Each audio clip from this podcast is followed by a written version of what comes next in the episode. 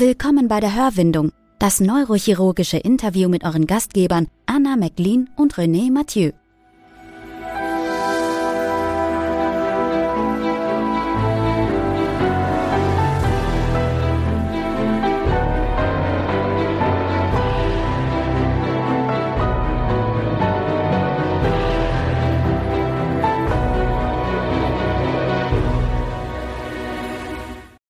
Herzlich willkommen zu einer neuen Episode der Hörwindung.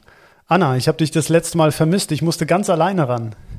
Ja, es tut mir total leid, dass du das alleine machen musstest, René, bei der DGNC. Aber diesmal bin ich wieder dabei und wir haben heute eine Episode, auf die ich mich wirklich ganz besonders freue. Und ich hoffe, dass wir jetzt in unserem Flow wieder drin bleiben und dann doch jetzt ein paar Episoden sehr regelmäßig produzieren können. Was denkst du? Das wäre sehr schön. Und vor allem, was uns ja immer ein Anliegen ist, dass wir eben auch doch vielleicht so pari-pari, weiblich-männlich irgendwie schaffen, wäre es ganz schön, wenn wir das wieder ein bisschen besser hinkriegen würden. Ja, heute schaffen wir das nicht. Aber ich freue mich trotzdem sehr, Professor Andreas Rabe begrüßen zu dürfen. Er ist der ähm, Klinikdirektor der Klinik für Neurochirurgie am Inselspital in Bern in der Schweiz. Und ähm, er ist gebürtiger Annaberger. Das freut mich sehr, weil das ganz in der Nähe von meinem Geburtsort auch ist. Ähm, hat dann seine medizinische Ausbildung unter anderem in Jena und in Dresden absolviert, ist dann über Leipzig nach Frankfurt, wenn ich das so richtig ähm, gelesen habe. Und wie gesagt, mittlerweile in der Schweiz tätig. Ähm, viele werden auch den Rabesauger kennen. Da werden wir heute bestimmt auch noch zumindest kurz drüber reden. Also herzlich willkommen, Professor Rabe. Danke, freut mich. Genau, ich würde direkt ähm, einsteigen wollen. Wie gesagt, ich habe schon angefangen, Sie haben in Jena studiert, so wie ich. Sie haben da aber ähm, in der Zahnmedizin angefangen. War das gewollt oder es war ja noch in der DDR, wenn ich das richtig gesehen habe? Wie ist es dazu gekommen? Erzählen Sie das bitte. Oh, da fangen wir ja ganz, ganz, ganz früh an. Also ja, die Geschichte ist eigentlich so, dass man natürlich auch in der, in der DDR früher eigentlich äh, nicht so viele Medizinstudienplätze hatte, wie es Bewerberinnen und Bewerber gab. Ja. Und äh, Zahnmedizin war schon ein bisschen einfacher. Aber am Anfang war es tatsächlich so, dass ich ähm, wirklich Zahnarzt werden wollte. Okay. Ja, ich wollte Zahnarzt werden.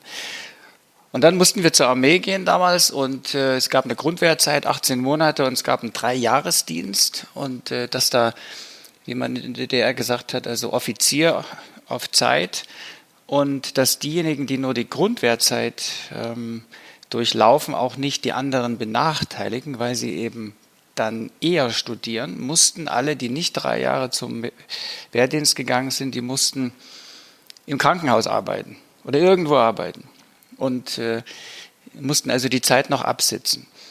Und dort hat sozusagen eine, eine Frau, eine Bürokratin, hat über meinen Berufsweg entschieden, indem sie nämlich, als ich da hingegangen bin und gesagt, ich komme jetzt hier von der Armee und ich muss jetzt noch ein anderthalbes Jahr arbeiten und äh, ich muss zu einem Zahnarzt.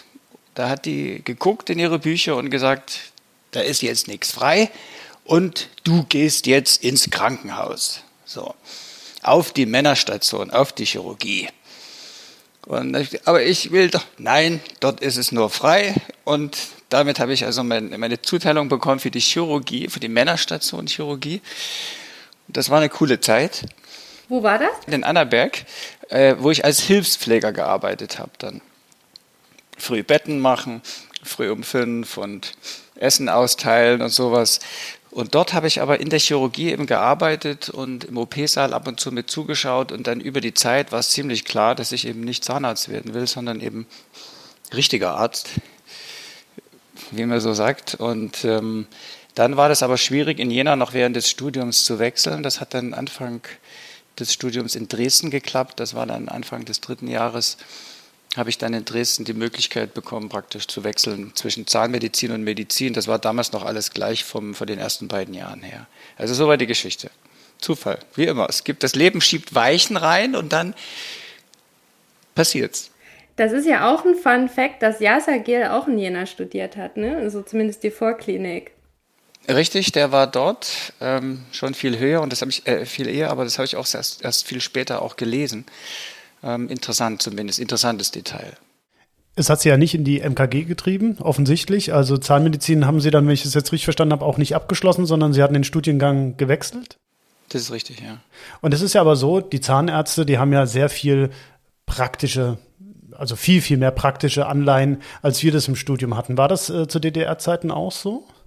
Das war genauso und das war eigentlich auch ein Teil, über den ich mich besonders geärgert habe, weil in den ersten beiden Jahren hatten wir im Prinzip tatsächlich exakt die gleichen Vorlesungen, aber die Zahnmedizinstudenten mussten eben in ihren Winterferien drei Wochen lang noch Klammern biegen und Modelle ab, Modellabdruck sitzen und so weiter. Und äh, da ist ein Teil der Ferien tatsächlich ausgefallen. Aber das ist richtig so, die praktischen Übungen damals schon, die waren dort wesentlich äh, zeitintensiver.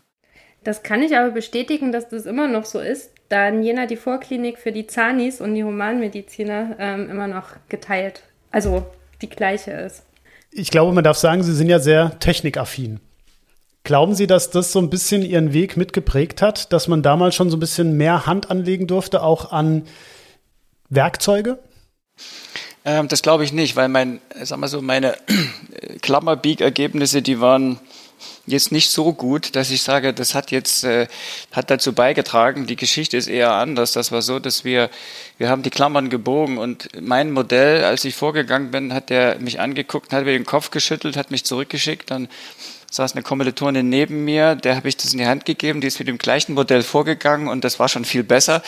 Und die dritte hatte dann sozusagen eine sehr gute Note mit dem gleichen Modell bekommen. Also sowas gibt es wahrscheinlich auch heute noch, aber. Äh, ich erinnere mich nur an so ähm, Sachen in meinem Kunstunterricht, aber. ja, genau.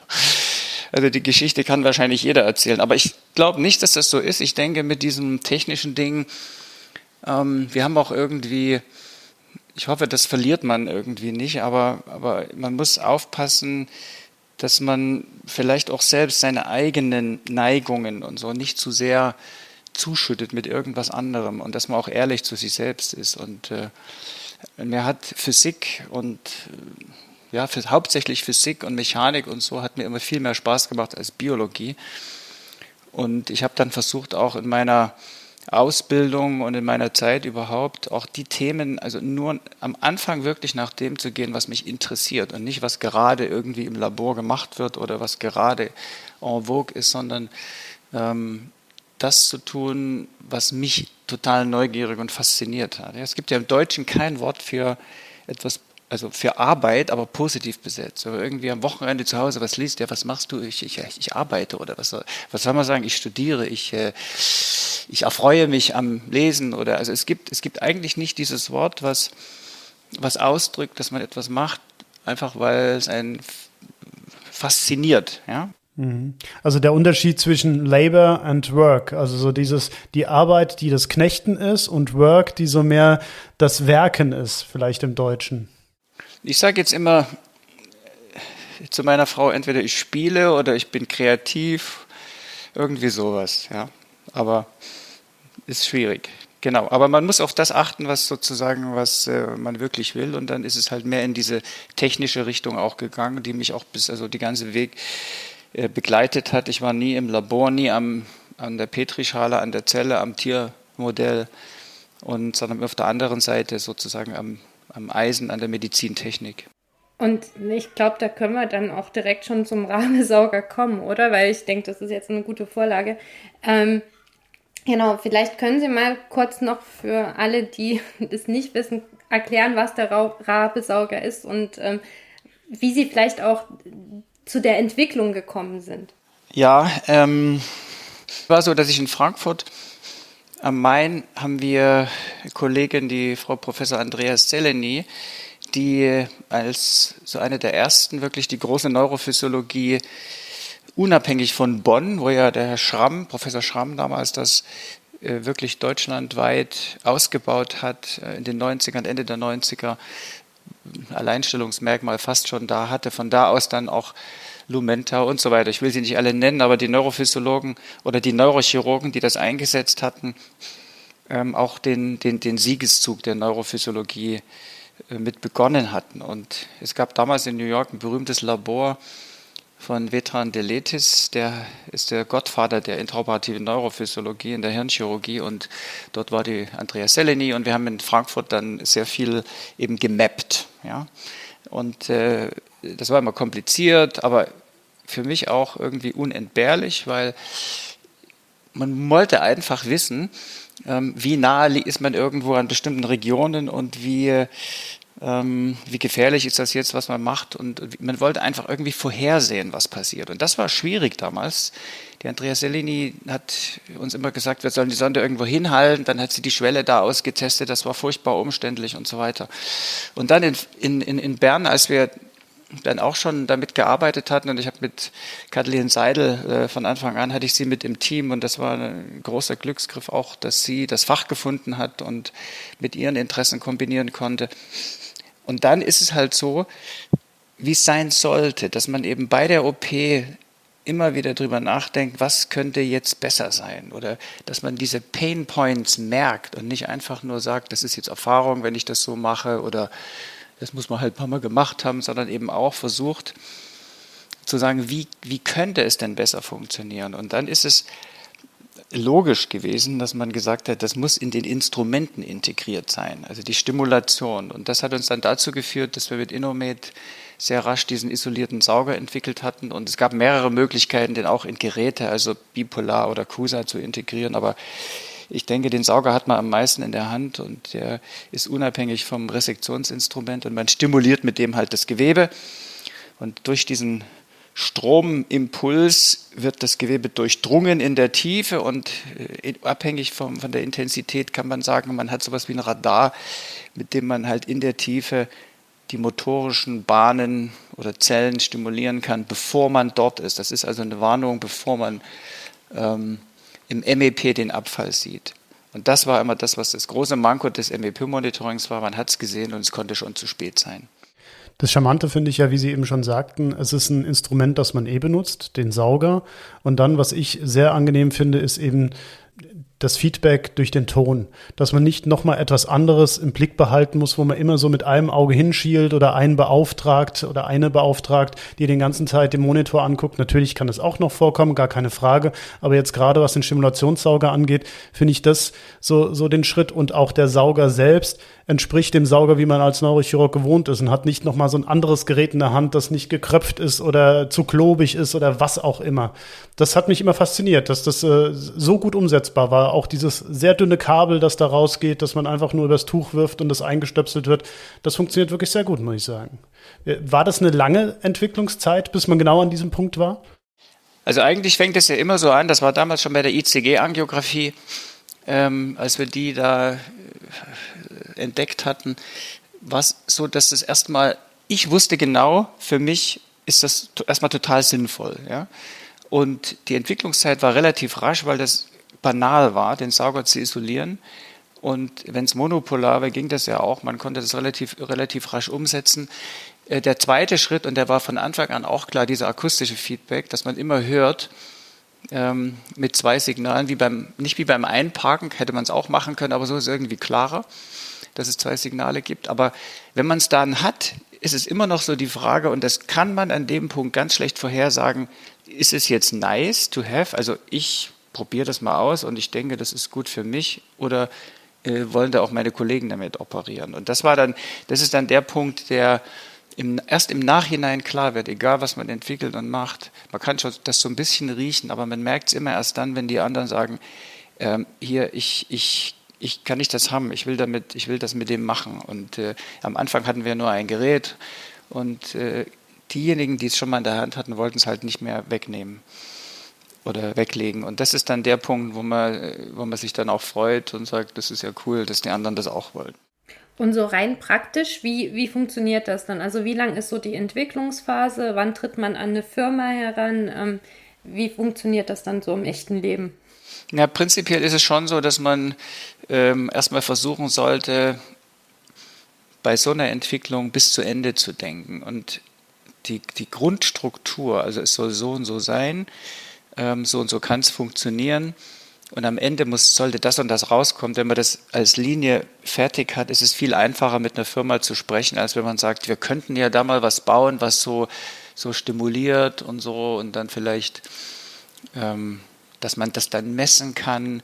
Also viel besser ist, wenn man eben sagt, ich will das so bauen und dann müsste das, wir haben gemerkt, es gibt eine 1 zu 1 Überleitung, ein Millimeter entspricht ein Milliampere. Und wenn man das dann noch, diesen Impuls triggert und mit einem Ton versieht und so weiter, dann. Also am besten mit einem ganzen Pfad dann hingehen und äh, sich immer jemand suchen oder eine Firma suchen, die vielleicht auch nicht zu groß ist, die innovativ bleibt, die flexibel ist, die freundlich ist. Das ist ganz viel auch äh, Zusammenarbeit unter Menschen und äh, jetzt nicht mit Bürokraten nur. Und dann muss man eben auch vielleicht zwei, drei ansprechen und dann sich einen Partner raussuchen, wo man sagt, da hat man ein gutes Gefühl. Das ist alles wesentlich schwieriger jetzt in den neuen Medical Device Regulations und äh, mal sehen, wie solche äh, Dinge dann jetzt in der Zukunft noch umzusetzen sein werden. Zumal das ja auch für die Firma auch ein Risiko ist. Die Neurochirurgie ist halt nun mal ein kleines Fach. Das heißt, hohe Absatzzahlen wird es da nie geben. Ja. Und ähm, gleichzeitig, wenn man es zu teuer macht, wird es auch schwierig, das zu verkaufen. Wie sind denn da so die, die Produktionszahlen? Ich muss Ihnen wirklich echt sagen, dass ich das nicht weiß. Und ich äh, bleibe dann da auch nicht so dran. Und das ist, das kann ich ja ganz oft sagen. Also wenn man an der Universität Bern äh, so ein Produkt da entwickelt mit einer Firma zusammen, dann äh, ist das so, dass die Universität Bern davon ausgeht, dass das während der Arbeitszeit gemacht ist und äh, so ein Drittel der gesamten ja, des, des Erlöses bekommt und ein Drittel die Forschungsgruppe und ein Drittel sozusagen dann äh, der Erfinder und das letzte war, war tatsächlich eine Ausnahmeregelung, aber das, das ist nicht nennenswert. Ja. Aber es ist trotzdem so, dass man sich von dem Gedanken trennen muss, dass man äh, dass das alleine gemacht hat, sondern das ist wie bei jedem Unternehmen, wo es auch äh, so ist, dass die Entwicklungen, die dort drin geschehen, einfach in, im Arbeitsvertrag äh, mit abgedeckt sind und da achten die Rechtsanwälte schon drauf und das ist in verschiedenen Ländern unterschiedlich gehandhabt, aber hier ist es halt auch so, in Deutschland ist es auch so. Nun, Ihr Hauptantrieb wird ja auch nicht das Patent gewesen sein, also um mit dem Patent Geld zu verdienen, sondern um Ihre OPs leichter zu machen. Ja, das ist äh, genau äh, sowas, weiß nicht, darf auch nicht in die Richtung gehen, dass man erst über ein Patent nachdenkt. Das geht auch gar nicht bei so einem Sauber mit einer Ummantelung. Es geht maximal einen Gebrauchsmusterschutz, aber wie gesagt, das äh, sind so Dinge, da will man gar nicht erst rein diskutieren. Es ist echt so, dass ich, dass das, das hat die OP verändert, auch für mich, auch für andere. Wir, wir wissen heute, dass wir sehr, sehr niedrige ähm, Zahlen von motorischen Paresen postoperativ haben, die irreversibel sind und dass wir einfach mit einer ganz anderen Gelassenheit das machen können und auch, dass im Unterschied zu dem vorherigen Mapping dieser Workflow viel besser ist. Das ist, es liegt in der Hand, das ist integriert, man muss nicht abbrechen, man muss nicht sagen, jetzt muss ich wieder mal mappen und jetzt ist wieder mal Zeit und dann plötzlich sind die MEPs schon weg oder so. Das hat echt, hat es einfacher gemacht. Sie sprachen an, und das fand ich ganz interessant, dass man sozusagen während der OP doch sich auch immer genug Reflexion oder nicht während der OP, sondern eigentlich nach der OP geben muss, dass man auch wirklich diese Punkte erkennt, wo kann ich was wirklich verbessern, wo muss man was verbessern und nicht einfach übergeht und sagt, na gut, ist halt so. Äh, und das nächste Mal steht man wieder da und sagt, ach, eigentlich hätte ich, aber ist halt so. Wie sind Sie darauf gekommen, jetzt so viele doch auch unterschiedliche Sachen mitzuentwickeln. Also die ICG-Angiografie haben Sie ja auch schon angesprochen, die ja gerade beim Aneurysma äh, deutliche Verbesserungen gebracht hat. Also das muss man wirklich definitiv so sagen. Das ist eine ganz andere Art und Weise, wenn man sofort während der OP sehen kann, wie die Darstellung ist angiografisch. Ja, das ist immer das gleiche Prinzip. Neugierig bleiben und auch eben nachdenken darüber, wenn man operiert. Was, was, was fehlt mir jetzt in dem Moment? Was, man merkt ja schon die Momente, wo man tatsächlich auch ein bisschen unruhig wird bei einer OP, ja, und sagt, hm, jetzt ist es um, schwierig oder war ich jetzt zu nah dran schon oder wieso sehe ich, warum sehe ich, warum kann ich das jetzt nicht sehen? Das würde mir helfen. Also diese Fragen, wenn man die in der Lage ist, jetzt in diesen Situationen selber noch zu stellen und eben zu erkennen, dann können die zu einer Antwort führen. Aber auf der anderen Seite ist es äh, bei vielen Fragen sind wir halt wirklich noch nicht so weit. Und, und, und genau die Lücken zu sehen, da ist auch viel Glück dabei. Also man kann das überhaupt nicht vorher ahnen. Man kann eben nur, und das empfehle ich auch immer wieder, äh, auch meinen Kollegen und so rumfahren, anschauen, was es woanders gibt. Und ICG-Angiografie, das war auf einer Messe, medizintechnischen Messe für, für Intensivmedizin. Ähm, also auch mal wo ganz anders hingehen und zu gucken, was haben die da, was steht da rum. Ja? Also es ist ja oft so, dass in anderen Fächern, ich habe in der Kardiochirurgie jetzt meiner Berufungsbegehung ähm, Sauger oder, oder so ein Gerät gesehen, das sprüht ganz feinen Wasserdampf, sprüht das irgendwo hin. Also die spülen nicht, sondern die sprühen ganz feinen Wasserdampf, um irgendwas zu kühlen oder, oder was zu machen. Und, und dort bekommt man auch Anregungen, die man eigentlich gar nicht in seinem Feld hat. Und meine berühmte Frage ist immer, ähm, bei bestimmten Vorträgen, die ich so halten muss zur ICG-Angiografie, dann sage ich immer, ähm, Who is married with an ophthalmologist. Und dann sehe ich immer keine Hand. Dann frage ich immer, who was married with an ophthalmologist? Und dann sehe ich auch immer keine Hand oder ein paar Hände. Aber es ist ja so, dass die Ophthalmologen, die kennen das seit 50, 60 Jahren. Warum hat das noch niemand, kann noch kein Neurochirurg gesehen und dann gesagt, ja, das brauchen wir doch genauso für unsere, für unsere OPs. Also was da noch rumliegt, ähm, ist sicher eine ganze, ganze Menge Gold in anderen Fachgebieten, was wir noch nicht entdeckt haben. Woran arbeiten Sie aktuell? Schwierig. Verschiedene Projekte. Verschiedene Projekte. Aber doch, ich kann es ich kann's sagen, wir, wir, arbeiten im Moment tatsächlich an was, was äh, fast schon zu weit weg ist von dem Fokus, von dem medizintechnischen Fokus. Ähm, wir arbeiten im Moment an der Software, tatsächlich an einem Computerprogramm, welches helfen soll, dass wir besser up-to-date bleiben und unser relevantes Wissen irgendwie besser zusammenbringen können.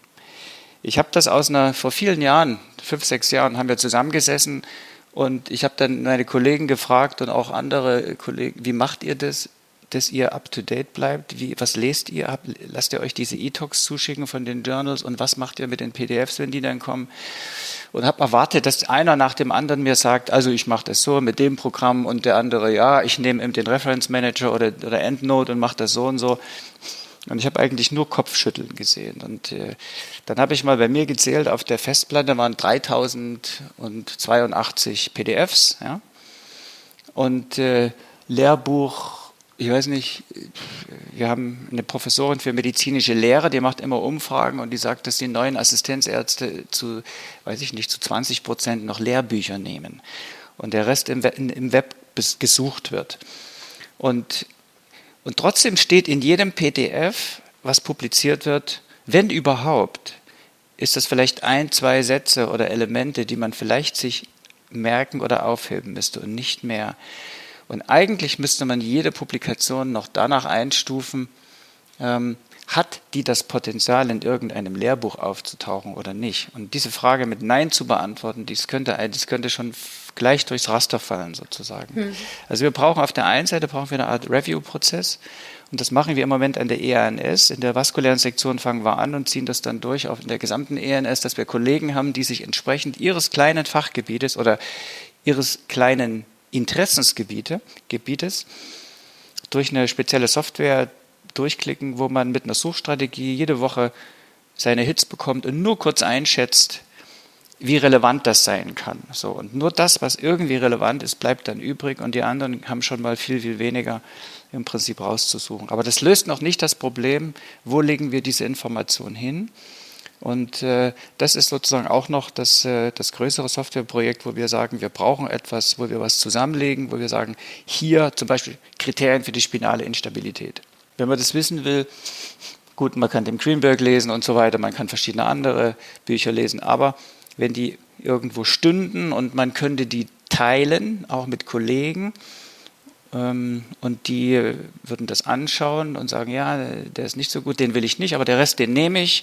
Und ein anderer sagt, ich habe noch eine Idee, was dazugefügt wird, irgendwas Interaktives, was man gemeinsam macht, dann würde das, also in die Richtung geht das ungefähr. Eins meiner absoluten Lieblingsbücher auch. Wow, wow, wow. ja, also ich muss, ich muss es vorlesen, ja, sonst The Craniotomy Atlas, äh, wo sie auch der Herausgeber sind. Ähm, ist ein super Buch, ist auch witzig geschrieben Ähm, ah, also, haben Sie es entdeckt? ja, haben Sie es entdeckt? Ja, Sie haben Schalerion entdeckt? genau. ja, ich sehr schön. Ich habe es wirklich schön. gelesen, ja. Sehr schön. ähm, ja, das, das, ist, das ist nämlich der Test. Genau. Ähm, also es ist ein absolut cooles Buch und auch eine absolute Empfehlung für Assistenzärzte, weil wirklich einfach nochmal die Basics auch wirklich gut dargestellt sind und ähm, Kraniotomien ja auch nochmal auf den Punkt gebracht werden, äh, auch nochmal, äh, keine Ahnung, wie halte ich das Kraniotom, ja, um nicht die Dura zu zerfetzen, also die ganzen äh, Basics nochmal schön dargestellt. Was ich bei dem Buch auch super ähm, cool fand, ähm, dass, wie gesagt, also diese korrekte Darstellung, ne, zum Beispiel auch bei den Hemikraniektomien, weil ich denke, dass in ganz vielen Kliniken auch die Hemikraniektomien eindeutig noch zu klein auch gelehrt und gezeigt werden. Ähm, also ist ein super super Buch. Wollen Sie auch noch ein bisschen Werbung dafür machen? Ja, vielleicht auch, sind ja auch, äh, sag mal, alle Größen da dabei ähm, an, an Co-Editoren. Sagen wir mal so, das ist natürlich auch ein gewisses Risiko immer mit so einem Buch, weil gerade diese Schulen, wie man was macht, ja, die sind viel unterschiedlicher oder die waren früher viel unterschiedlicher, als man sich das denkt. Und früher war das dogmatisch, man, man durfte es nur so und so machen.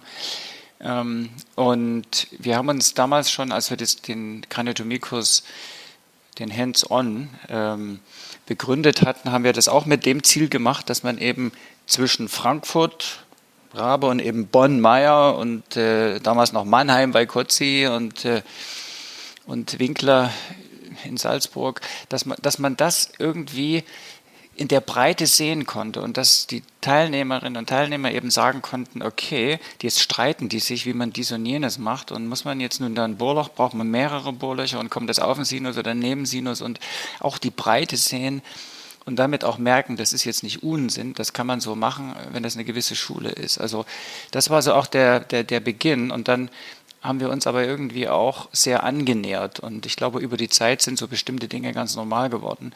Aber die zweite Auflage, wenn das äh, ähm, soweit so weit kommt, soll eigentlich dann die Nuancen auch beinhalten. Das heißt, dass man bei der zum Beispiel retrosigmoidalen Kraniotomie eben mal sehen kann, der, der Chiba macht das so und das ist eben halbsitzend und woanders wird eben gefräst und nochmal woanders wird dann eben abgeschoben und man muss hier immer den Sinus sehen, aber andere sagen, ich kann den sowieso nicht retrahieren, also wenn es genau an der Kante ist, ist es auch gut, man muss nur sicherstellen, dass es bis dahin ist, also dass man eben auch die die Nuancen sieht und sich dann auch das raussuchen kann, wie man es selber macht und Erfahrungen sammeln kann und das dann eben so ein Werk wird, wo verschiedene Techniken drin sind, die man am Anfang zum Nachschlagen nimmt und dann hat auch jeder noch seine eigene, glaube ich, äh, Variation. Ja, Sie waren ja auch in Leipzig, wenn ich das richtig gesehen habe. Und da gibt's ja den berühmten Goldhahn, das Buch auch mhm. von damals. Und ich muss sagen, das war zum Beispiel zu meiner Zeit, das ist jetzt natürlich, äh, als ich ähm, Assistent war, war das mit dem ganzen äh, Internet noch nicht ganz so weit, wie es heute ist, dass man schön in E-Ref den Craniotomy Atlas aufmachen kann. So alt sind die doch noch gar ja, nicht. Ich sehe vielleicht jünger aus, als ich bin. Ja. Nein, Fishing for Compliments. aber wer weiß schon heute, ob sich das Internet durchsetzt. Ja, ja nein. Also, also ich muss ja sagen, da, da, das finde ich ja, gut, jetzt muss ich ausholen. Den Goldhahn, den habe ich tatsächlich sogar auch mal geschenkt bekommen in der Originalausgabe ah. von meinem damaligen Chef. Und das, äh, das war eines der Bücher, das ich immer lange rausgeholt habe, ja, ja, weil man so schnell an der Zeichnung doch noch mal sehen kann, Mensch, und ich war verwundert, wie wenig sich in Anführungsstrichen dann doch verändert hat. Natürlich, das Kraniotom sieht ein bisschen professioneller aus, äh, der Trepan ist ein bisschen äh, schmaler geworden, all das gar keine Frage. Ja, ja also die Kraniotomien sind schon kleiner. Ja, aber die Zugangswege und die ja, Lagerung ja, beispielsweise, ja, die kann man immer noch auch da nachschlagen. Und um jetzt den Bogen wieder zu schlagen, ähm, das Schöne aber heutzutage ist, dass man ja das alles in seinem kleinen Device immer in der Hand hat. Also man kann mit eRef jetzt, wenn man Teame äh, ihr Buch äh, nimmt, äh, kann man sofort auf den Craniotomy Atlas gehen und kann da auch Sachen nachschauen und muss nicht erst mühsam sich ein Buch besorgen, das es vielleicht manchmal sogar nur noch im Antiquariat gibt. Ja. Und das finde ich ist ein enormer Fortschritt. Und deswegen fand ich das so interessant, als Sie das eben sagten, dass Ihr neues Projekt auch ein Fokus ist, eben, wie kriegen wir es hin, zu sondieren, zu sieben, dass die wirklich relevanten Informationen überhaupt bei uns ankommen. Weil das ist ja Richtig. eigentlich das, was uns momentan so überfordert, diese Flut. Genau. ein Webinar nach dem anderen, Videos ohne Ende bei YouTube und so weiter. Ja, woher wissen Sie, was, was wirklich richtig gute, coole Videos sind, wo man sagt, wow, das war jetzt was, das hat er so gut gemacht, da kann ich was mitnehmen oder ein Webinar, wo Sie sagen, hier haben Sie wirklich was dazugelernt. Ja, was uns immer fehlt, ist, dass man irgendwie am Anfang auch gesagt bekommt, von welchem Punkt aus starte ich? Ja, was ist irgendwie State of the Art? wo man erstmal startet und welche Bereiche leuchtet das dann noch so ein bisschen mehr aus? Was habe ich schon an Webinars irgendwie weggeklickt oder am Ende gesagt, das war irgendwie verlorene Zeit, ja, und das will man ja auch seinen Kollegen dann ersparen. Aber das ist schon richtig. Ja, ja auch das Fokussieren. Dann guckt man sich ein 40 Minuten YouTube-Video an über eine OP, die ja schon zusammengeschnitten ist. Wir wissen alle, dass unsere OPs länger dauern als 40 Minuten, aber trotzdem ist die Relevanz vielleicht maximal zweieinhalb Minuten, wo man richtig, sagt, genau. und dass es einem jemand erklärt, warum das jetzt relevant ist, dass ähm, das wäre, das wäre natürlich das Nonplusultra. Dann könnte man sehr viel schneller und sehr viel besser Informationen verbreiten, die man sich, glaube ich, jetzt noch sehr mühselig aneignen muss. Aber René, ich glaube, du bist doch da auch in so einer Kommission, oder? Digitalisierung, wenn ich mich ja. da richtig entsinne. Und auch mit Weiterbildung und Lehre. Insofern habe ich ja schon mit sehr spitzen Ohren zugehört, ja. Hm, das passt, ja, das passt. Also ja, also es gibt, äh, wir sind auch über jedes Feedback dankbar. Ja, man braucht ja die Rückmeldungen von Kollegen auch wenn man noch weiter zurückschaut ähm, und auch wenn man mal in einem anderen Land ähm, operiert unter Bedingungen, wo wir sagen, das ist Entwicklungsland oder das sind einfache Instrumente und so weiter, so viele Dinge sind so ähnlich und was man da rausholen kann oder wir, wir sind wirklich in den in den letzten paar Prozent ähm, was die technischen Dinge angeht, aber die machen eben trotzdem noch den Unterschied. Und äh, ohne diese Techniken, was das rein operative angeht, haben wir uns wenig weiterentwickelt. Ja. Äh, wie hat sich das, die bipolare Pinzette weiterentwickelt? Wie haben sich wirklich Zugänge, die, die, die äh, grundlegenden Zugänge, wie haben die sich weiterentwickelt? Das ist nicht so. Das ist das zu treffen, das kleiner zu machen, das auf einen Millimeter dahin zu kommen, ähm, das Monitorisieren und so, das ist, ist die um, das Umfeld, was sich wesentlich geändert hat. Was natürlich auch die Operation sicherer macht. Jetzt musste ich, durfte ich ja auch die Erfahrung haben, wie es zum Beispiel ist, in Afghanistan zu operieren oder wie es ist, wenn man mit anderen Ländern zusammenarbeitet und die vielleicht andere Herangehensweisen haben. Und da muss ich sagen, war eben das Angenehme, dass man so gewisse Basics haben wir doch alle. Und da ist auch immer der Treffpunkt, wo man sich, wo man hingehen kann. Aber es geht dann ganz schnell, wenn man mal merkt, wie es ist, mit einem Mikroskop zu operieren, das nicht die Ausleuchtung hat oder nicht die Tiefenschärfe, was man doch für einen Luxus zu Hause hat und wie man eben dann doch auch die Qualität verbessern kann. Das stimmt schon. Also das ist das wollte ich nicht, ähm, wollte ich nicht negieren. Im Gegenteil. Also das, das, ohne die technische Entwicklung, die wir hatten, wären wir bei Weitem, glaube ich, nicht so weit. Aber da sind Sie der Experte.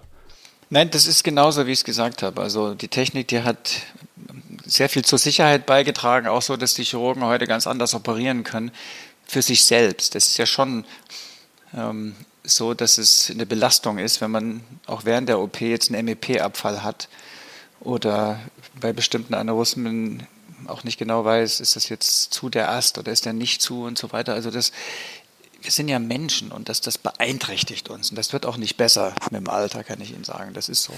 Es ist eher so, dass man eben verliert diese Euphorie des, des, des Anfangs und äh, eigentlich im Kopf leider immer davon ausgeht, von der idealen Situation und von den Lösungen, die man hat für Probleme und sich das alles zurechtlegt. Und wenn man in den OP geht und schon so ein bisschen in seinen Tunnel reingeht und dann ähm, spätestens beim Anschauen der Bilder nochmal abtaucht, hat man zwar Probleme mit im Hinterkopf, ja, aber dass sie auftreten, man versucht ja immer eine Lösung praktisch dafür zu finden. Und das bedeutet, wenn man rausgeht aus einer OP, die perfekt gelaufen ist, dann freut man sich schon, dass es perfekt gelaufen ist, aber man hat es ja auch genauso geplant gehabt. Ja. Das heißt, die Überraschungen ist immer mehr auf der, auf der negativen Seite. Wie kann das noch sein, dass das so ist? Wie kann das noch, wie ist, wie wie konnte das überhaupt jetzt passieren, dass die MEPs weg sind oder dass das Aneurysma geplatzt und, und äh, erst lange nicht zu regeln ging oder wie auch immer. Ja, solche Dinge, die belasten viel mehr als das auf der positiven Seite. Nach den Jahren, wenn man immer das, das, das beste Szenario im Kopf hat. Aber das ist eben auch normal. Was mich also einerseits interessiert, ist natürlich Sie als ähm, Ostdeutscher, einer der wenigen Ostdeutschen, die wirklich erfolgreich sind. Und das andere natürlich auch, dass Sie in der Schweiz arbeiten. Also da... Ähm, wir hatten bisher ja eine Folge schon, Neurochirurgie im Ausland, ähm, da aber in Abu Dhabi. Ähm, aber deswegen, ich würde erstmal, wie gesagt, mit der ersten Hälfte anfangen wollen. Ist es ein Nachteil, Ossi zu sein? Einige meiner Kollegen würden schon antworten, ja, ganz einfach wegen des sächsischen Akzents.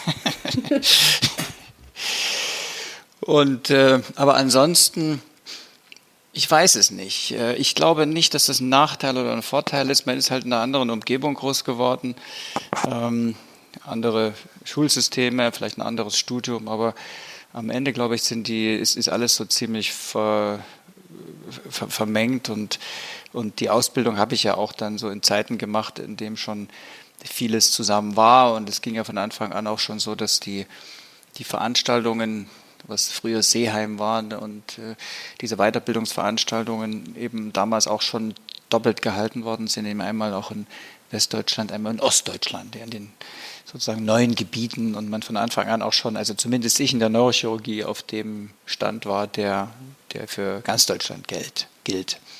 Aber wie kommt es dann, dass so wenige Klinikdirektoren und Chefärzte Ostdeutsche sind? Auch in den ostdeutschen Bundesländern. Ich weiß gar nicht, ob das so stimmt. Also der Henry Schröder ist ja in Greifswald. Das ist der eine, der mir einfällt. Rüdiger Gerlach ist in, in, in, in Erfurt.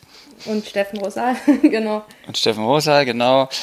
Ähm, ja, das... Äh, ich weiß nicht, ob man das so an Zahlen festmachen kann. Es eben, gibt eben auch keinen Bundesliga-Verein aus Ostdeutschland. Ja, aber ich glaube, das sind, das sind wirklich, da, da, also da hört es zumindest bei meinem Wissen auf bei den dreien. Und ich finde das so eigentlich ein bisschen schade, weil man, weil wie Sie gesagt haben, ja eigentlich die Ausbildung die gleiche ist, ähm, also mindestens seit ihrer Generation. Ähm, und ich, ich weiß nicht so richtig, woran das liegt. Weil, also ich persönlich schon finde, ich, also ich fände es schön, wenn man zum Beispiel mal eine ostdeutsche Frau als Chefärztin oder Klinikdirektorin sehen würde oder gerne auch einen Mann. Und ich denke, die Mentalität ist vielleicht doch ein bisschen anders. Auch Inwiefern? Ist eher so, so ein, ein Gefühl. Also ich, ich könnte es nicht mal richtig festmachen an bestimmten Charaktereigenschaften. Das, das Beispiel für für den ostdeutschen Studenten, der auf den westdeutschen Studenten traf 1990, ja, und die dann gemeinsam für die gleiche Prüfung gelernt haben, das ist ja so, dass beide effektiv exakt die gleiche Zeit lernen, effektiv x Stunden am Tag. Aber der Ossi, der macht halt abends um acht das Licht aus, die wohnt sich gegenüber, ne, können Sie die Fenster sehen, der macht abends um acht das Licht aus und schlägt die Bettdecke auf. Und dann lernt er heimlich weiter, während der Wessi, der geht genauso um zwölf ins Bett, aber der lässt das Licht bis um vier brennen, um zu zeigen, dass er eben noch länger gelernt hat. Das ist so sozusagen die Geschichte, die damals zu der Zeit äh, vielleicht auch die Mentalität so ein bisschen wiedergespiegelt hat, dass die Ostis also lieber gesagt haben, äh, ich habe das überhaupt nicht gelernt, ja, so nach der Regel, äh, ich bin halt einfach so gut. Und, äh, und und die Wessis eben eher gesagt haben, also ich, ich habe da, also ich, mein Engagement kennt keine Grenzen und äh, Beruf und Ehrgeiz, das ist die Persönlichkeit und sozusagen, also diese beiden Übertreibungsseiten der gleichen effektiven Lernzeit kann man mit dem, mit dem Beispiel ganz gut darstellen. Aber ist das nicht auch manchmal so eine regionale Sache? Wie gesagt, ich kann jetzt nicht sehr viel beitragen. Ich bin sehr weit im Westen geboren und im Westen groß geworden. Aber ähm, ich habe sehr viel auch, ähm, äh, dadurch, dass ich über die Bundeswehr studiert habe, waren in meinem Jahrgang auch sehr viele ähm, Ostdeutsche. Und das war ja nun wenige Jahre nach der Wende, als wir angefangen haben zu studieren. Und äh, ich kann nur sagen, das war mehr Nord, West, Süd und Ostdeutsch. Und wenn ich jetzt, weil du das auch angesprochen hast, es gibt kaum ostdeutsche Klinikdirektoren, aber wer ist denn in seiner Region Klinikdirektor geworden? Mhm. Also wo ist der Bayer in München geblieben? Vielleicht noch am ehesten, vielleicht sogar, weil das ein sehr großes Bundesland ist wie Nordrhein-Westfalen. Aber ich denke in Homburg, in Saarbrücken, das wird auch nicht ein Saarländer sein, der da Klinikdirektor ist. Also es ist eher so das Konzept, es gibt diese Nester, also nicht Nester jetzt im bösen Sinne, aber so die Zentren, wo dann die Leute herkommen, die sich dann aufs gesamte Bundesgebiet verteilen. Das kann man, denke ich, so sagen. Und nicht nur ins Bundesgebiet, wie man ja sieht. Ja, sie sind ja auch bis in die Schweiz. Also ich glaube schon, dass es richtig Schulen gibt, die, die tatsächlich auch gut waren und die so ein ganzes Paket eben realisiert hatten, was von der klinischen Ausbildung bis hin über Vorträge, Publikationen, Drittmittel, Forschungsprojekte eben rundherum ähm, gut waren. Und äh, es hat auch nicht jede Universitätsklinik in Deutschland zu jeder Zeit ähm, einen Chef, äh, der da äh, ja immer im, im Ranking auch unter den Kollegen sehr weit oben ist. Das ist eben das ist auch völlig normal, das ist auch nicht schlimm, sowas. Ne? Das ist, kann nur nicht gleich verteilt sein und so bleiben. Aber es gibt Schulen, von denen aus sich eben Personen verteilen und die verteilen sich dann von der Schule aus in ganz Deutschland irgendwo und dann von der anderen wieder. Ich glaube auch nicht, dass es so regional ist. Ja. Genau, also dann sind wir nämlich auch bei dem nächsten Thema. Warum sind Sie in die Schweiz gegangen? Und ähm, ist das komisch als Deutscher oder ähm, lebt man sich da sehr schnell ein? Also das sind erstmal zwei verschiedene Fragen. Die erste, warum geht man in die Schweiz? Ähm, ich hatte ganz am Anfang schon gesagt, irgendwie das Leben schiebt eine Entscheidung rein von der Seite und da ist eine Weiche und Sie können nach links oder nach rechts gehen, aber eben nicht mehr geradeaus. Und das ist halt auch so mit diesen Stellen, mit den Positionen, wenn man sich dann bewirbt um eine W3-Professur in Deutschland oder eben auch im Ausland äquivalent an Klinikdirektorenstelle, dann ist es erstmal gar nicht sicher, ob man überhaupt sowas bekommt, ob man ähm, dort im, im Ranking auch weit oben ist. Und und dann ist es schon mal überhaupt nicht beeinflussbar, was, wo, wann frei wird. Ja? Also das entscheidet in der Leb im, zu Lebzeiten oder zu den produktiven Lebzeiten, in denen man dann eben gewählt werden kann, von sag mal Ende 30 bis 50, ist das dann eben ein Zufall, was in der Zeit auch frei wird. Und bei uns sind damals schon eine Menge Stellen auch frei geworden und äh, zu meiner Zeit äh, äh, war das dann tatsächlich so, dass ich eben in Essen und in Bern gleichzeitig einen Ruf hatte. Und das ist nicht einfach, das ist schwer. Das ist äh, echt, echt problematisch, wenn man dann hin und her wälzt. Ja, was ist nun die bessere Entscheidung? Und, äh, und dann ist es immer besser, wenn man auch so ein bisschen nach dem Bauch geht, nicht immer nach seinem Gehirn und seinem Kopf, nicht, nicht zu rational. Aber aus verschiedenen Gründen ich, äh, bin ich dann in Bern gelandet Darf ich da kurz einhalten? Das finde ich jetzt ganz interessant, weil Sie Essen sagten und Ihr Chef in Frankfurt kam ja aus Essen. Richtig, das aber eher. Spielte das eine Rolle dann äh, für oder gegen Essen? Nein, das, ist, das, das, das spielte praktisch keine Rolle. Und äh, das, das war einfach nur Zufall, dass er von daher kommt, also über Hannover, Essen, Leipzig, Frankfurt dann seinen Weg gemacht hat. Äh, das war eher Zufall, dass das zur gleichen Zeit eben von äh, Professor Dietmar Stolke dann frei wurde oder er sich in den Ruhestand begeben musste.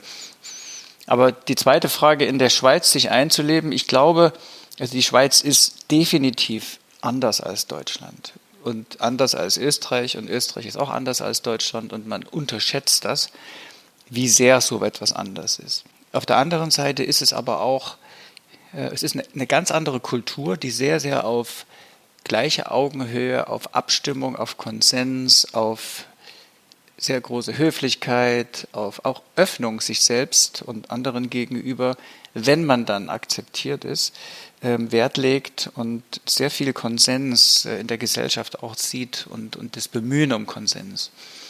Das macht natürlich alles ein bisschen langsamer und behäbiger bei bestimmten Entscheidungen, aber man kann einfach verschiedene Sichtweisen auf die Dinge entwickeln. Und am Ende habe ich, ähm, ich habe so viel gelernt, eben aus der Komposition Deutschland und Schweiz, dass ich das nicht missen möchte, wie man hier Entscheidungen trifft und bestimmte Dinge auch nüchtern, emotionsarm ähm, und aber auch immer wiederkehrend angehen kann, was in Deutschland nicht so möglich wäre. Ja, also in Deutschland, wenn ich kommen würde und sage zum ärztlichen Direktor, ich brauche eine neue Stelle, und er guckt mich an und sagt, äh, okay, ich prüfe das. Und dann sagt er, nee, das geht nicht. Und dann klopfe ich wieder an die Stelle, an seine Tür. Und dann sagt er, also, was da schon, Sie waren doch schon mal da hier, was soll denn das? Ne?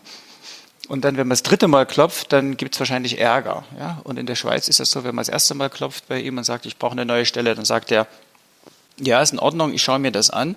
Und dann hört man aber nichts mehr. Und dann geht man das zweite Mal hin und klopft äh, sozusagen an die Tür und dann sagt er, oh ja, ja, das stimmt, äh, ich melde mich. Und dann beim dritten Mal, wenn man anklopft, dann sagt er, ah, ich sehe, du brauchst das wirklich. So, also das ist schon auch eine gewisse, ein gewisser Unterschied, auch in bestimmten Dingen, den man, was man wissen muss und lernen muss. Und äh, für mich ist diese Konsenskultur auch in der ganzen Gesellschaft ein ganz interessantes Phänomen. Es gibt ja hier die Volksabstimmungen und äh, wo es so auch vernünftig entschieden wird auf der anderen Seite. was, was in Deutschland ja aus verschiedenen Gründen eben nicht gemacht wird und auch, nicht gemacht werden sollte wahrscheinlich. Aber man, man lernt nochmal den Blick auf eine Basisdemokratie ganz anders zu schätzen. Und äh, hier lebt auch der Bundesrat, besteht aus einer Mischung von verschiedenen Parteien, die einfach zusammenarbeiten müssen. Also es ist nicht so, dass eine Partei oder zwei die Regierung und die anderen die Opposition haben, sondern alle gewählten Parteien sind proportional im Bundesrat vertreten, müssen miteinander klarkommen, wollen miteinander klarkommen, kommen miteinander klar, auch die SVP. Und äh, das hat einen ganz anderen konstruktiven Charakter. Die Diskussionen sind sehr scharf auch manchmal, aber am Ende ringt man sich irgendwie zusammen durch und, und es ist also wirklich anders in der normalen, im politischen Diskurs oder, oder auch im normalen Leben. Und das, ähm, das, das lernt man auch zu schätzen. Es gibt Vor- und Nachteile, aber es, es weitet den Blick. Das Vorteil, was ich immer höre, ist, dass es sehr lang dauert, bis man als Deutscher ähm, akzeptiert wird. Also sozusagen, ja, als wie soll ich sagen, als, als schweizerisches Mitglied äh, der Gesellschaft auch gesehen wird. Wie lange hat das bei Ihnen gedauert? Also ich würde es gar nicht so ad hoc sagen, sondern es liegt äh, schon auch darauf, li liegt daran, wie man sich eben in der Gesellschaft äh, auch mit integriert und, äh, und bestimmte, sich an bestimmte Regeln hält. Das ist in Deutschland nicht anders. Ja. Ähm, wenn man sich da benimmt, wie der Japaner sich benimmt, niemand anspricht und im Zug vor sich niederschaut, dass man ja keinen anderen persönliche Sphäre des anderen eindringt zum Beispiel, dann ist es halt, der verhält sich dann eben anders und wird eben auch immer draußen bleiben. Ja? Aber man muss sich halt schon auch so kulturell dann mit integrieren und dann geht das, dauert das nicht lange. Das ist nicht, äh, man will gut auskommen. Man, man will nicht den großmäuligen Deutschen, der seine Weisheiten von sich gibt, ohne die anderen ausreden zu lassen oder ohne mit anderen zu diskutieren und sich konstruktiv auszutauschen. Das, das, das ist einfach so. Und das ist aber, glaube ich, auch, dieser Typ ist auch in Deutschland nicht mehr so gefragt. Ja, vielleicht ist es eine insgesamt eine Veränderung. Ich hatte, weil Sie das eben so sagten, hatte ich einen, einen kleinen Flashback. Ich hatte vor 15 Jahren das erste Mal mit ähm, Schweizern zu tun im Arbeitsumfeld und war völlig baff, dass plötzlich nach dem Einsatz, den wir hatten, wurden alle zusammengerufen und egal welcher Dienstgrad von ganz klein bis ganz hoch sollte Feedback geben, was jetzt gut gelaufen ist und was schlecht gelaufen ist. Und da muss ich ganz ehrlich sagen, das war bei uns vor 15 Jahren noch überhaupt nicht üblich. Das war ja eher Amtsanmaßung, wenn man was gesagt hat.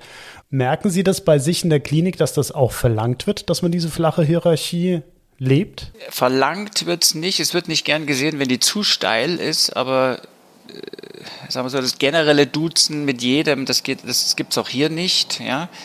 Es ist trotzdem, trotzdem so, dass die Hierarchien flacher sind als in Deutschland, ganz klar. Und das vor allen Dingen eben auch so unter den leitenden Oberärzten. Ähm, auch, es wird auch mehr aufgeteilt, es wird mehr abgegeben, es wird, die werden auch in Kommissionen gewählt. Die, es gibt zum Beispiel in der Schweiz ist der der Präsident der Schweizer Gesellschaft für Neurochirurgie ist kein Klinikdirektor, ja, sondern der ist der Stellvertreter des Klinikdirektors in Basel. Und das ist auch so ein Beispiel von, äh, von Positionen und Hierarchien, die, die dann eben nicht so vorgegeben sind, ja, die flexibler sind. Ich würde jetzt gerne meine Frage, die ich immer so gegen Ende des Interviews stelle, ähm, anbringen. Und die wäre die, das ist jetzt ein bisschen ein Bruch, aber wenn Sie an Ihre Zeit als Assistenzarzt zurückdenken, was hätten Sie denn gern anders gemacht? Ähm, ich hätte ich hätte, ich würde jetzt, wenn ich nochmal das Gleiche mache, ich in den gleichen Umständen sozusagen, in der gleichen Zeit, in der gleichen Situation, und das muss ja die Voraussetzung sein, würde ich wieder das Gleiche tun. Ich würde wieder in Chemnitz meine Facharztausbildung machen, weil ich dort zu der Zeit viel operieren konnte. Es gab da noch, ja, Traumen waren noch häufig, es gab viele OPs, wir waren ein relativ kleines Team. Ich hatte Patienten, auch meine, weiß ich nicht, 12, 16 Patienten zu betreuen, aber das war ohne viel Bürokratie machbar. Das war ohne viel administrativen Aufwand machbar. Ähm, die, die Wege waren kurz, die, die Abläufe waren irgendwie kurz und man, also man, man trank nicht so wie heute in der Bürokratie. Und es war auch so, dass man Zeit hatte, zwischendurch mal was zu lesen. Es war echt so. Und man war trotzdem so zwischen fünf und sechs fertig und ist nach Hause gegangen. Und als ich dann ein halbes Jahr in München bei Professor Reulen meinen ersten, meinen ersten sozusagen außerplanmäßigen Aufenthalt hatte, außerhalb der, der Mauern des Chemnitzer Krankenhauses. Ich habe da so ein Visiting Resident Stipendium bekommen. Schon 1992, da habe ich Assistenten gesehen, die im Prinzip bis um acht, äh, um neun in der Klinik waren. Und dann habe ich mir gesagt, das würde ich nicht durchhalten dort, ja, weil irgendwie hat das Leben mehr zu bieten. Das habe ich damals gesagt in den 90ern. Und deswegen würde ich jetzt das auch genauso weitermachen, genauso machen. Aber, und ich finde das heute immer noch, ich finde das nicht gut, wenn die Zeiten so sind. Ich finde das nicht gut, dass man so viel Bürokram machen muss. Ich glaube, wir versuchen hier diese ANP oder APN-Regel immer mehr einzuführen, die Standardmedikamente verschreiben kann, die Austrittsgespräche führt, die Doku Dokumentation macht, dass man wirklich Ärzte entlastet wieder. Und äh, was ich aber anders machen würde, ist, dass man schon ganz persönlich gesprochen, ja, in der Zeit als Ostdeutscher, gerade nach der Wende, hat man erstmal auch Scheu gehabt, in den sogenannten Westen zu gehen. Ja, und hat eben mit dieser Mentalität, die ich auch beschrieben habe, von dem Ostdeutschen, der lieber das Licht ausmacht und heimlich weiterlernt, ähm, hat man eben auch so ein bisschen gescheut. Und dann habe ich gedacht, ja, der Meier und der Rode und der Schaller, die wollen jetzt hier so Assistenten äh, Club und sowas gründen, so ein Quatsch und so, ja, die wollen sich wichtig machen. und äh, und hab, hab gedacht, was machen die und Abstand gehalten und jetzt jetzt äh, ist das alles ganz anders, ja. Aber, aber damals eben so offener zu sein und rauszugehen und hinzugehen und zu sagen, jawohl, ich bin jetzt mit dabei, das, das, das habe ich damals nicht gemacht und das hätte ich können machen. Das würde ich jetzt anders machen. Ich finde, das ist äh, ein großartiges Schlusswort, oder, René? Absolut. Also ich glaube, Sie sprechen uns beiden da absolut ähm, aus der Seele und ich würde das unterschreiben, was Sie da fordern. ja. Ja, vielleicht noch die ganz letzte Schlussfrage, die ja sonst auch mal so ein bisschen kommt, ist, ähm, was machen Sie, weil Sie das eben auch gerade gesagt haben, das Leben hat noch so viel mehr zu bieten, was machen Sie als Ausgleich, außer Dinge erfinden am Wochenende? Also ich... Ähm ich muss sagen, ich, ich lese tatsächlich gerne ein paar Bücher. Jetzt nicht so, dass ich äh, jetzt äh, wie verrückt äh, das alles kenne, aber ich, ich lese gerne Bücher, ich gucke mir gerne Science Fiction an, natürlich. Ich fahre gerne Mountainbike und Rennrad, bin gerne draußen in der Natur, fahre echt auch gerne mit, mit, mit Leuten weg irgendwo hin, um uns zurückzuziehen, über bestimmte Dinge zu reden. Wir laden gerne bei uns zu Hause Freunde ein, kochen gerne. Also irgendwie, glaube ich, das, was alle machen. Ganz herzlichen Dank für dieses sympathische Interview. Danke. Gebt uns bitte Feedback, indem ihr uns auf unserer Seite hörwindung.de einen Kommentar hinterlasst oder eine Audionachricht sendet. Gerne könnt ihr uns auch auf Twitter oder Instagram unter Hörwindung folgen. Wir freuen uns sehr auf den Austausch mit euch.